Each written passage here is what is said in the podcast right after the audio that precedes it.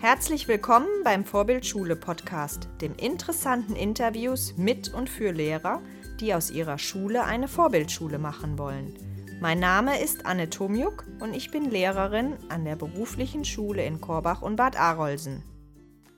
Hallo, hallo Björn Nölte, ja, hallo. ich, wie ich gerade gelernt habe. Schön, dass wir uns heute im wahren Leben mal kennenlernen. Bisher habe ich deine Erfahrungen, die du auf Twitter getauscht, mit uns getauscht hast, ausgetauscht hast, verfolgt und freue mich sehr, dass du dir ein bisschen Zeit nimmst, um dem Vorbildschule-Podcast ein paar Fragen zu beantworten. Ja, ich freue mich sehr. Bin ja, sehr gespannt. Mhm. Schön, wir steigen gleich ein. Zunächst erstmal, wer bist du, was machst du? Kannst du uns das mal kurz erzählen? Ich bin im Moment, das nennt sich Oberstufenkoordinator in Brandenburg. Das heißt ja wie bei allen Bildungsbegriffen überall anders. Also ich bin verantwortlich an meiner Schule, die ist Gesamtschule und Gymnasium unter einem Dach. Das ist auch wieder kompliziert. Mhm. Da bin ich verantwortlich für die Organisation der Oberstufe und der Abiturprüfung. Aber ich bin da auch Lehrer, also die Hälfte meiner Zeit unterrichte ich Deutsch und Geschichte. War früher Hauptseminarleiter am Studienseminar Potsdam. Mhm. Da ist man verantwortlich für die Ausbildung von Referendaren. Momentan machst du dann die Koordination und unterrichtest auch, also beides so halb-halb oder wie das? Genau, ist ungefähr halb-halb, genau. Also das ist nicht, äh, kann man sich vorstellen, das ist bei einer Schule mit 900 Schülern auch ähm, einer Oberstufe mit 300 Schülern recht, recht viel, dann auch zu organisieren mit den Kursen und dadurch, dass wir sowohl den 12- als auch den 13-jährigen Bildungsgang unter einem Dach haben und die Schüler dann auch wechseln können, gibt es da also eine ganze Menge zu ähm, planen mit den Kursen, weil wir den Schülern da diese Flexibilität ermöglichen äh, möchten und es geht eben zulasten von ja, demjenigen, der das dann schiebt und das ja. bin dann ich. Hm. Okay.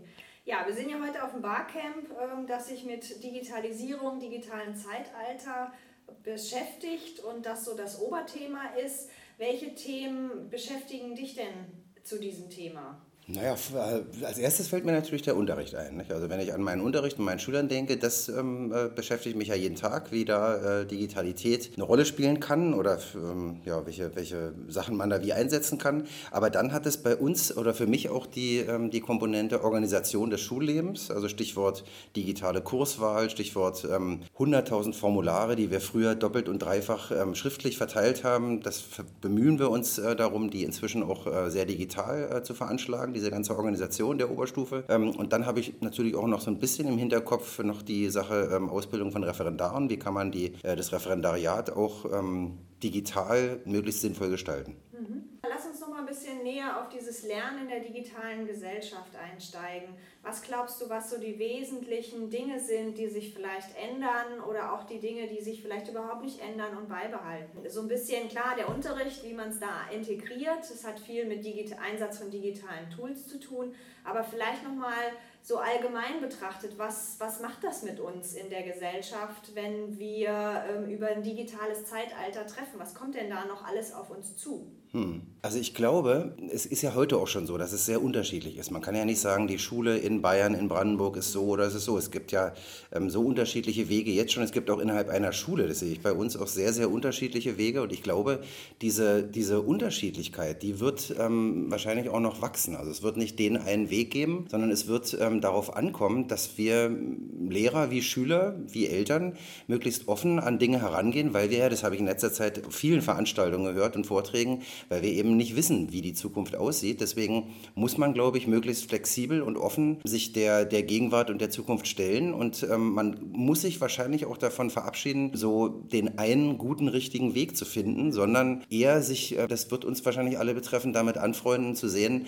ähm, dass wir das wirklich leben, dass es unterschiedliche Wege gibt, die auch ihre Berechtigung haben. Denn wenn wir eine Gesellschaft zukünftig haben, von der wir nicht wissen, wie sie ist, brauchen wir eben auch Schüler, die sehr unterschiedlich und ähm, sehr, sehr differenziert auf diese äh, Sachen sich vorbereiten. Und da können die unterschiedliche Wege gehen. Also ich höre daraus, eigentlich müsste der Schule mehr ähm, Kompetenz zugetraut werden, dass sie ihren Weg findet. Ist das richtig? Ist ja. das so deine Überzeugung? Und wie kann das dann in der Schule entstehen? Weil die Schule muss sich ja schon als Institution in irgendeiner Form auf den mhm. Weg machen. Wie kann das dort passieren, dass eine Gemeinschaft entsteht, die sich gemeinschaftlich auf den Weg macht? Mhm. Es ist natürlich immer schwierig, so von der eigenen Schule zu sprechen, aber das ist natürlich die Folie, die ich jetzt gerne benutzen würde, um das zu, zu erläutern, mhm. wie wir uns das vorstellen. Und äh, das ist bei uns eigentlich so, dass ähm, wir uns bemühen, ja, das, die Lehrkräfte sehen das vielleicht auch ein bisschen anders, aber wir bemühen uns eigentlich ähm, auszustrahlen, dass wir ähm, niemandem vorschreiben möchten, wie das ähm, von, vonstatten äh, zu gehen hat mit der Zukunft des Unterrichtens äh, oder mit der Gegenwart, sondern wir bieten ähm, eine ganze Menge Freiraum und versuchen, die Lehrkräfte selbstständig zu machen in ihren Entscheidungen, was für ihre Lerngruppen eigentlich das Beste ist. Und wir haben Fachbereiche, da arbeiten mehrere Lehrer im Team zusammen, da gibt es gar keine Klassenräume mehr, da gibt es auch eine Auflösung der Zeitschiene. Die unterrichten in Teams, die Schüler ähm, sind in diesen offenen Konzepten selbst dafür verantwortlich, sich jeweils den Ansprechpartner, ob jetzt digital oder analog, ähm, zu suchen. Es gibt auf der anderen Seite auch äh, recht traditionellen Unterricht, der eben im Klassenverband und in, 90 Minuten Schienen analog stattfindet. Und es hat auch ähm, im Moment ähm, beides seine Berechtigung. Wir können nur versuchen, Dinge zu ermöglichen die gewünscht sind und ähm, versuchen auch auf die Lehrkräfte zu hören und müssen damit zurechtkommen, dass die Wege teilweise unterschiedlich sind. Aber ich glaube, das ist der Weg, also von dem wir jetzt gemerkt haben, dass der auch erfolgreich ist. Ich glaube, es ist nicht günstig als Schulleitung ähm, Dinge zu oktroyieren, ob das jetzt Systeme sind, ob das Geräte sind, ob das Lernwege oder Prüfungsformate sind, sondern mit großen Ohren hören wir, was ist erfolgreich, was wünschen sich die Kollegen. Man muss auch zugestehen, dass Experimente gemacht werden. Wir machen neben einer Reihe von Projekten, Netzwerken und, und äh, ähm, ja, Dingen teil, wo, wo Lehrkräfte Sachen ausprobieren, die dann vielleicht auch nicht hundertprozentig funktionieren, die dann verändert werden müssen. Aber das ist, denke ich, der Weg, den man da ähm, in der Richtung gehen kann. Denn die Schulen, die ich kenne, die eben so den einen Weg versuchen zu finden und umzusetzen, die haben größere Schwierigkeiten bei Lehrern und äh, Schülern und Eltern da auf Akzeptanz zu stoßen. Mhm. Mich würde noch mal interessieren, du hast eben gesagt, Teile machen auch so ein offenes Konzept. Mhm. Ihr habt den Zeitrahmen, sogar die, also den 45-Minuten-Takt oder 90-Minuten-Takt ähm, aufgelöst. Kannst du dazu mal mehr erzählen, mhm. wie ihr dazu gekommen seid? Weil ich glaube, das wünschen sich ja viele, mhm. ähm, dass man das endlich mal aufbricht. Und ich habe die Erfahrung gemacht, es scheitert dann doch immer wieder daran, dass man sagt, ja, wir können das ja nicht überall machen und wenn wir das nur in einem Bereich machen, können wir das nicht mehr organisieren. Wie habt ihr das geschafft? Die Initiative ging von Lehrkräften aus, die gesagt haben, wir haben uns überlegt, dass wir, ähm, wenn wir parallele Kurse haben, eben den Schülern da Verantwortung übertragen wollen und dazu brauchen wir bestimmte Rahmenbedingungen. Und dann haben wir ermöglicht, dass diese Kurse ähm, erstmal parallel ähm, organisiert waren und die sind auch räumlich so eng mhm. zueinander gepackt worden, dass diese Bedingungen erstmal da waren und in diesem, im Rahmen dieses Konzepts konnten die Lehrkräfte dann in Unterricht organisieren, der eben ja, ich sag mal, nicht den althergebrachten Formalien des Referendarsunterrichts wahrscheinlich entsprechen, sondern die Schüler ähm, setzen sich eigenständig Ziele, wissen, sie müssen bestimmte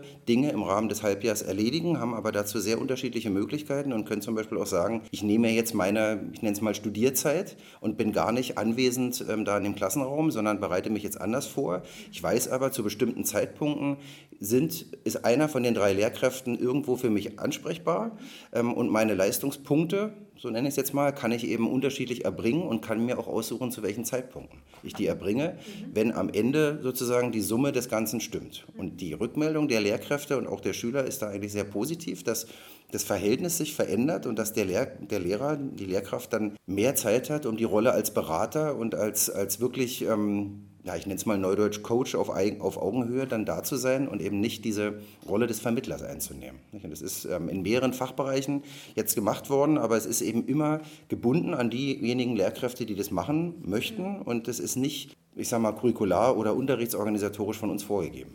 Also das heißt, da ist ein Team, die sich so organisieren möchten und mhm. ihr schafft die Voraussetzungen, genau. indem ihr die Unterrichte parallel liegt, legt und die Räume aneinander legt, sodass sie ihre Konzepte fahren. Das heißt aber, dann sind wir da immer noch, wenn es klingelt, im 90-Minuten-Takt und dann ist es vorbei, oder? Das wird dann nicht in Form aufgebrochen, dass es darüber hinausgeht oder auch? Ja, da sind wir im Moment gerade dran, das auch ähm, im Zusammenhang im Netzwerk mit anderen Schulen auch auszuprobieren, ähm, in Kooperation Unterrichtsangebote zu machen, die dann auch diesen, diesen Zeittakt noch stärker verändern. Aber das ist im Großen und Ganzen bisher noch nicht der Fall. Das stimmt. Ja. Was braucht denn ein Lehrer deiner Meinung nach in in der digitalen, im digitalen Zeitalter oder wenn er halt im, in der Bildung unterwegs ist im hm. digitalen hm. Zeitalter? Na, ich glaube, er braucht vor allen Dingen, ähm, es ist gar nicht mal so eine Frage von, von Investitionen oder ich muss A, B, C, D, E Fortbildung gemacht haben. Er braucht ähm, Neugier und Lust am Unterrichten. Also wenn ich einfach mal egozentrisch in den Spiegel gucke und, und gucke, wie ist das bei mir, dann merke ich, ich habe Spaß an diesen Dingen. Ich, ich gucke auch gerne auf meine Schüler, was, was die machen und wie die leben und wie deren äh, Alltag aussieht. Und wenn man sich daran orientiert und guckt, wie, wie tickt unsere Gesellschaft und wie funktionieren auch Lernprozesse an Universität und jenseits der Schule, dann kommt man ja nicht umhin zu fragen, gibt es nicht auch Elemente oder Dinge, die äh, in der Schule auch schon eigentlich längst hätten stattfinden müssen und die man dann eben auch mit den Schülern erproben kann. Und wenn man da eine Haltung von, von Offenheit und, und Neugier hat, dann kann es fast nicht anders sein, als dass man dann auch Kontakt bekommt zu diesen, ja jetzt, äh, wie soll man es nennen, neuartigen, also neu auch nicht ist. Neu sind sie, neu sind sie ja nicht, nee, aber ich glaube, es ist, es ist eine, eine Offenheit und eine Lust äh, am Unterrichten. Und wenn man die hat, glaube ich, dann ähm, kommt man damit auch in Kontakt. Kannst du uns mal mit in einen von deinem Unterricht mitnehmen, indem du darstellst, wie sowas typisch abläuft, was, was du einsetzt, was du glaubst, was eben kooperativ ist oder irgendein Projekt, wo du sagst, da ist, sind bestimmte Dinge richtig gut gelaufen. Kannst du uns da einfach mal in so ein Beispiel mitnehmen? Hm. Ja, ich äh, kurz überlegen, aber vielleicht ein Beispiel aus dem Deutschunterricht, ähm, was jetzt demnächst auch passiert. Also wir lesen Irrung und Wirrung, ja, ganz traditionell. Das haben die Schüler jetzt über die Ferien schon gelesen. Ähm, und bei mir ist das eben so, dass ich das Glück habe, ähm, eine Infrastruktur zu haben mit ähm, Schüler-WLAN für alle Schüler, für alle Lehrer. Und die Schüler sich dann wirklich auch ähm, von den Voraussetzungen her in dieser Stunde aussuchen können. Nehmen wir einen stationären PC, nehmen wir ein, ein iPad oder nehme ich mein eigenes privates Gerät, was ich mitbringe, mein Laptop oder mein Smartphone. Und dann würde eine Stunde vielleicht so beginnen, ja, dass ich die Schüler, ähm, die jetzt vorher in Google Classroom auch schon gesehen haben, was kommt in dieser Stunde auf sie zu. Also zum Beispiel jetzt ähm, eine Besprechung des, des ähm, Inhalts von einem bestimmten Kapitel von Irrung Wirrung. Gibt es einen Einstieg in die Stunde, so wie das anderswo vielleicht auch passiert, wo man jetzt vielleicht einen Filmausschnitt zeigt von, der, von einem bestimmten Ausschnitt des Romans, der verfilmt wurde. Dann erarbeiten die Schüler eine Aufgabe, die sie in der Lernplattform Google Classroom, äh, Classroom finden, oftmals kollaborativ. Also sie wissen, am Ende soll ein Ergebnis entstehen und ähm, die Schüler haben die Wahl, ob das jetzt alleine passiert. Es gibt Schüler, die erarbeiten Dinge alleine oder sie arbeiten das zu zweit oder in der Gruppe. Und äh, die Dinge, die sie erarbeiten, die verfolge ich äh, im Klassenraum, die kann ich aber auch an meinem Computer verfolgen, sodass jetzt, wenn zum Beispiel zwei Schüler ähm, zu der Aufgabe eine bestimmte Mindmap erstellen, dann kann ich die schon selber auch an meinem Computerbildschirm sehen und kann ihnen Hinweise geben während des Arbeitsprozesses, wie das ähm, ja, noch verbessert werden kann oder worauf ich achten würde. Und äh, wenn die Dinge erarbeitet sind digital, hat es den Vorteil, dass das für alle verfügbar ähm, auf dieser Lernplattform gespeichert ist. Und wir können auch die Auswertung so gestalten, ähm, dass wir nicht extra ein Tafelbild anfertigen, sondern wir können direkt ähm, mit den Ergebnissen der Schüler arbeiten, uns die angucken, besprechen. Und da gibt es ja eine ganze Vielfalt von, von Möglichkeiten. Es kommt jetzt auf die, auf die Aufgabe drauf an. Im Prinzip bei mir ist sehr oft, dass die Schüler sich ihren Weg aussuchen können, ob jetzt ein kurzes Video erstellt werden soll, ob eine Mindmap erstellt werden soll, ob das besser mit einem Text passiert, mit einer Liste oder wie auch immer. Und sie haben auch immer die Wahl, ob das digital passieren soll oder ob das schriftlich passieren soll. Und äh, ich glaube, das ist günstig, wenn die Schüler dann auch darüber reflektieren, wie begründet sich meine Wahl des, ähm, dieses, dieser, dieser, dieser Methode, die ich jetzt ähm, dafür wähle, ähm, wie passt die zu dieser Aufgabe? Und ähm, das Bequeme ist eben unter digitalen Vorzeichen, dass man, wie gesagt, nicht eine extra Sicherung dann hat, sondern das ganze ähm, Arbeitsprozess schon da hat. Und wenn das jetzt ähm, Dinge sind, was häufig passiert, die über einen Block von 90 Minuten hinausgehen, nicht, dann wissen die Schüler auch zum Stundenbeginn oft schon, woran sie jetzt weiter arbeiten sollen. Und dann beginnt so eine Stunde für mich oft so, dass ich gar nicht jetzt diese Stunde eröffne. Wir haben auch kein Klingeln in dem Sinne, sondern die Schüler machen sich dann einfach an ihre Sachen und das ist eher für mich so eine, die, die Zeitung war mal bei uns und hat gesagt, das ist ein bisschen wie so ein Internetcafé. Ja, so mhm. fühlt sich das an. Es geht dann los, man spricht miteinander, jeder arbeitet an seiner Sache. Es gibt auch Einzelne, die arbeiten sehr gerne immer noch mit Stift und Papier und schreiben das so auf, fotografieren es dann manchmal ab und stellen es dann da hoch, das geht auch. Aber ich habe das Gefühl, wenn man so die Individualität der Schüler nicht nur bei den Themen und bei dem, ähm, wie man an, an, an Inhalte herangeht, ähm, berücksichtigt, sondern auch in der Art und Weise, wie, wie ähm, arbeitet man, dann ist es möglich, bestmöglich, ähm, ja, die Schüler auch zu motivieren und ihnen das Gefühl zu geben, wir machen hier nichts Vorgesetztes, sondern ähm, wir arbeiten an Sachen und bestimmen selber den Weg und im günstigsten Fall ja auch inhaltlich engagiert und interessiert an der Sache. Mhm. Wie machst du das mit den Schülern, die dieses Arbeiten nicht gewöhnt sind. Die brauchen ja äh, am Anfang hm. ja einfach ein bisschen mehr äh, Händchen halten, damit sie die Freiheiten nutzen, damit sie die Verantwortung übernehmen und, und nicht diese passive Haltung ähm, einnehmen, wie sie in einem traditionellen frontalen Unterricht ja sehr gut ähm, durchziehen können. Wie nimmst du diese Schüler mit, die das eben nicht gewöhnt sind und die damit auch erstmal nicht klarkommen und es vielleicht sogar auch boykottieren? Das ist eine sehr gute Frage, weil es ist wirklich, ähm, glaube ich, ein Prozess. Ich habe jetzt ähm, die Schüler, an die ich denke, im dritten Jahr und es war am Anfang schon so, dass einige sich auch ähm, dagegen ausgesprochen haben und viel lieber ihre, ihre ähm, Sachen traditionell angefertigt haben. Und ich bin so vorgegangen, dass wir eigentlich Schritt für Schritt das, sagen mal, den Radius erweitert haben. Am Anfang ging es dann darum, zum Beispiel kollaborativ ähm, einen Text zu schreiben und einfach mit einem Partner zusammen ein kleines bisschen zu schreiben und dann zu merken, ach, der Lehrer sieht es und kann da auch Rückmeldung geben aber in einem sehr kleinen Rahmen. Dann wurden die ersten größeren Texte in dem Bereich geschrieben. Dann wurde die erste Klausur geschrieben mit der Maßgabe, ihr könnt die am Computer schreiben, ihr könnt die aber auch nach wie vor ähm, per Hand schreiben. Und am Anfang war es so, dass es einige gab, die das äh, eben nicht gemacht haben. Mittlerweile ist es so, dass fast alle in den Kursen nur noch am Computer schreiben wollen, sodass unsere Klausuren jetzt nur digital stattfinden. Aber das ging nicht über Nacht. Und wenn ich denen einfach gesagt hätte, wir schreiben morgen die Klausur digital, dann hätten viele gesagt, nee, das, das wollen wir nicht. Aber dadurch, dass man das Stück für Stück Stück einführt und dass ich mit den Schülern auch immer diskutiert habe, wo ist es sinnvoll oder nicht. Es gab auch Situationen, das ist mir auch ganz wichtig, wo die Schüler gesagt haben, Herr Nölte, das hätten wir jetzt nicht, das hätten wir immer besprechen können. Da hätten wir jetzt nicht extra ein Cloud-Dokument erstellen müssen, sondern das hätten wir anders machen können. Also jetzt stimmt, das ist jetzt vielleicht auch ein bisschen zu viel, aber wenn man mit den Schülern so im Gespräch bleibt und ihnen auch erklärt, ich möchte, dass ihr das lernt. Und am Anfang haben die natürlich auch viel Quatsch gemacht. Nicht? In diesen Google-Dokumenten sieht man dann diese bunten Tierchen und es macht dann Spaß, da so irgendwie Quatschkommentare abzugeben. Aber das hat sich mit der Zeit so gelegt, dass das für die Schüler normal ist, dass die auch mehr und mehr sehen, ähm, was sie für Vorteile haben, dann Texte zum Beispiel nachträglich zu verändern, Absätze zu, äh, nach oben, nach unten zu schieben, auf Rückmeldung zu reagieren und so weiter, dass die das jetzt als normales ähm, Instrument ansehen und dass die Akzeptanz so groß ist, dass die auch mit ihren privaten Geräten kommen und dass die dann teilweise auch ihre privaten ähm, Mobilfunknetze ähm, dafür benutzen, nicht? obwohl wir das WLAN, was jetzt vielleicht dann für jeden nicht ganz so schnell ist, zur Verfügung stellen, aber die Akzeptanz ist durch dieses Schrittweise und auch die, ich glaube von mir auch die Offenheit im Sinne von, ich mache das jetzt auch, ich fange damit auch an, so wie ihr, wir wollen das zusammen ausprobieren und wenn das gar nichts ist, ja, dann machen wir es nicht. Aber ich glaube, da steckt Potenzial drin und wir wollen mal gemeinsam gucken, wie, wie gut wir damit arbeiten können. Und dadurch habe ich das Gefühl, ist die Akzeptanz jetzt sehr groß. Also ich höre raus, immer im Gespräch bleiben, ja. sich immer Rückmeldungen holen, dann natürlich auch eine gute Atmosphäre herstellen, weil sonst wird keiner mit dir ernsthaft reden und dir die Wahrheit sagen, wenn er es eben auch mal nicht gut findet. Mhm. Aber und dann eben diese Häppchenweise einführen. Immer am Anfang vielleicht traditionell, dann mal wieder so ein Projekt und traditionell und dann die Abstände des Traditionellen vielleicht immer kleiner werden lassen mhm. oder so in der Richtung, bis dann genau. eben die Akzeptanz groß ist. Das mhm. erfordert ja, weil du ja auch gesagt hast, am Anfang ziemlich viel Quatsch äh, passiert da auch, mhm. dass man schon sich nicht entmutigen lässt. Ne? Gerade wenn man so am Anfang ist, dass man sagt, nee, ich glaube an den Weg und ich halte das jetzt auch mal aus, mhm. dass am Anfang auch ein wenig Zeit einfach vergeudet wird.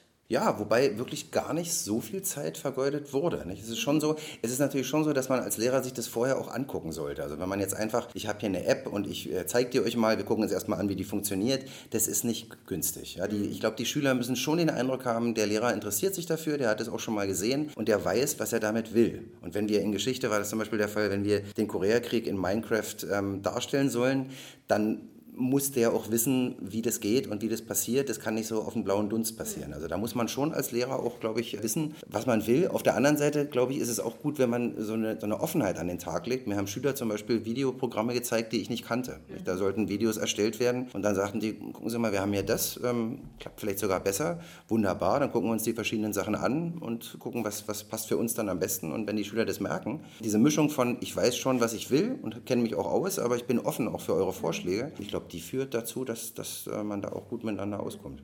So. Also so diese Haltung einfach hm. einnehmen mhm. und die dann eben auch, wenn man sie wirklich hat, mhm. strahlt man sie auch aus. So ist es ja meistens. Ja, ne? genau. Ja, okay Björn, ich danke dir. Ja, vielen Dank. Ja. Spaß gemacht. Tschüss. Tschüss. Wenn euch der Podcast gefallen hat, klickt auf www.vorbild-schule.de slash podcast Dort findet ihr alle Infos zum Abonnieren und Diskutieren der Inhalte.